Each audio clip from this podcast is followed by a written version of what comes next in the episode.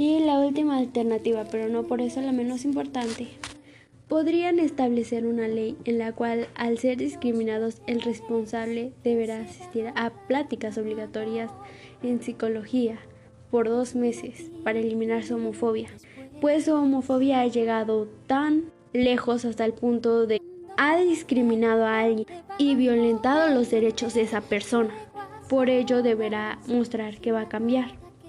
Claro, él va a tener que pagar sus consultas y tendrá que dar prueba de ello. Y al final se le realizará una prueba de la cual si pasa ya no tendrá que ir, pero si no todavía irá.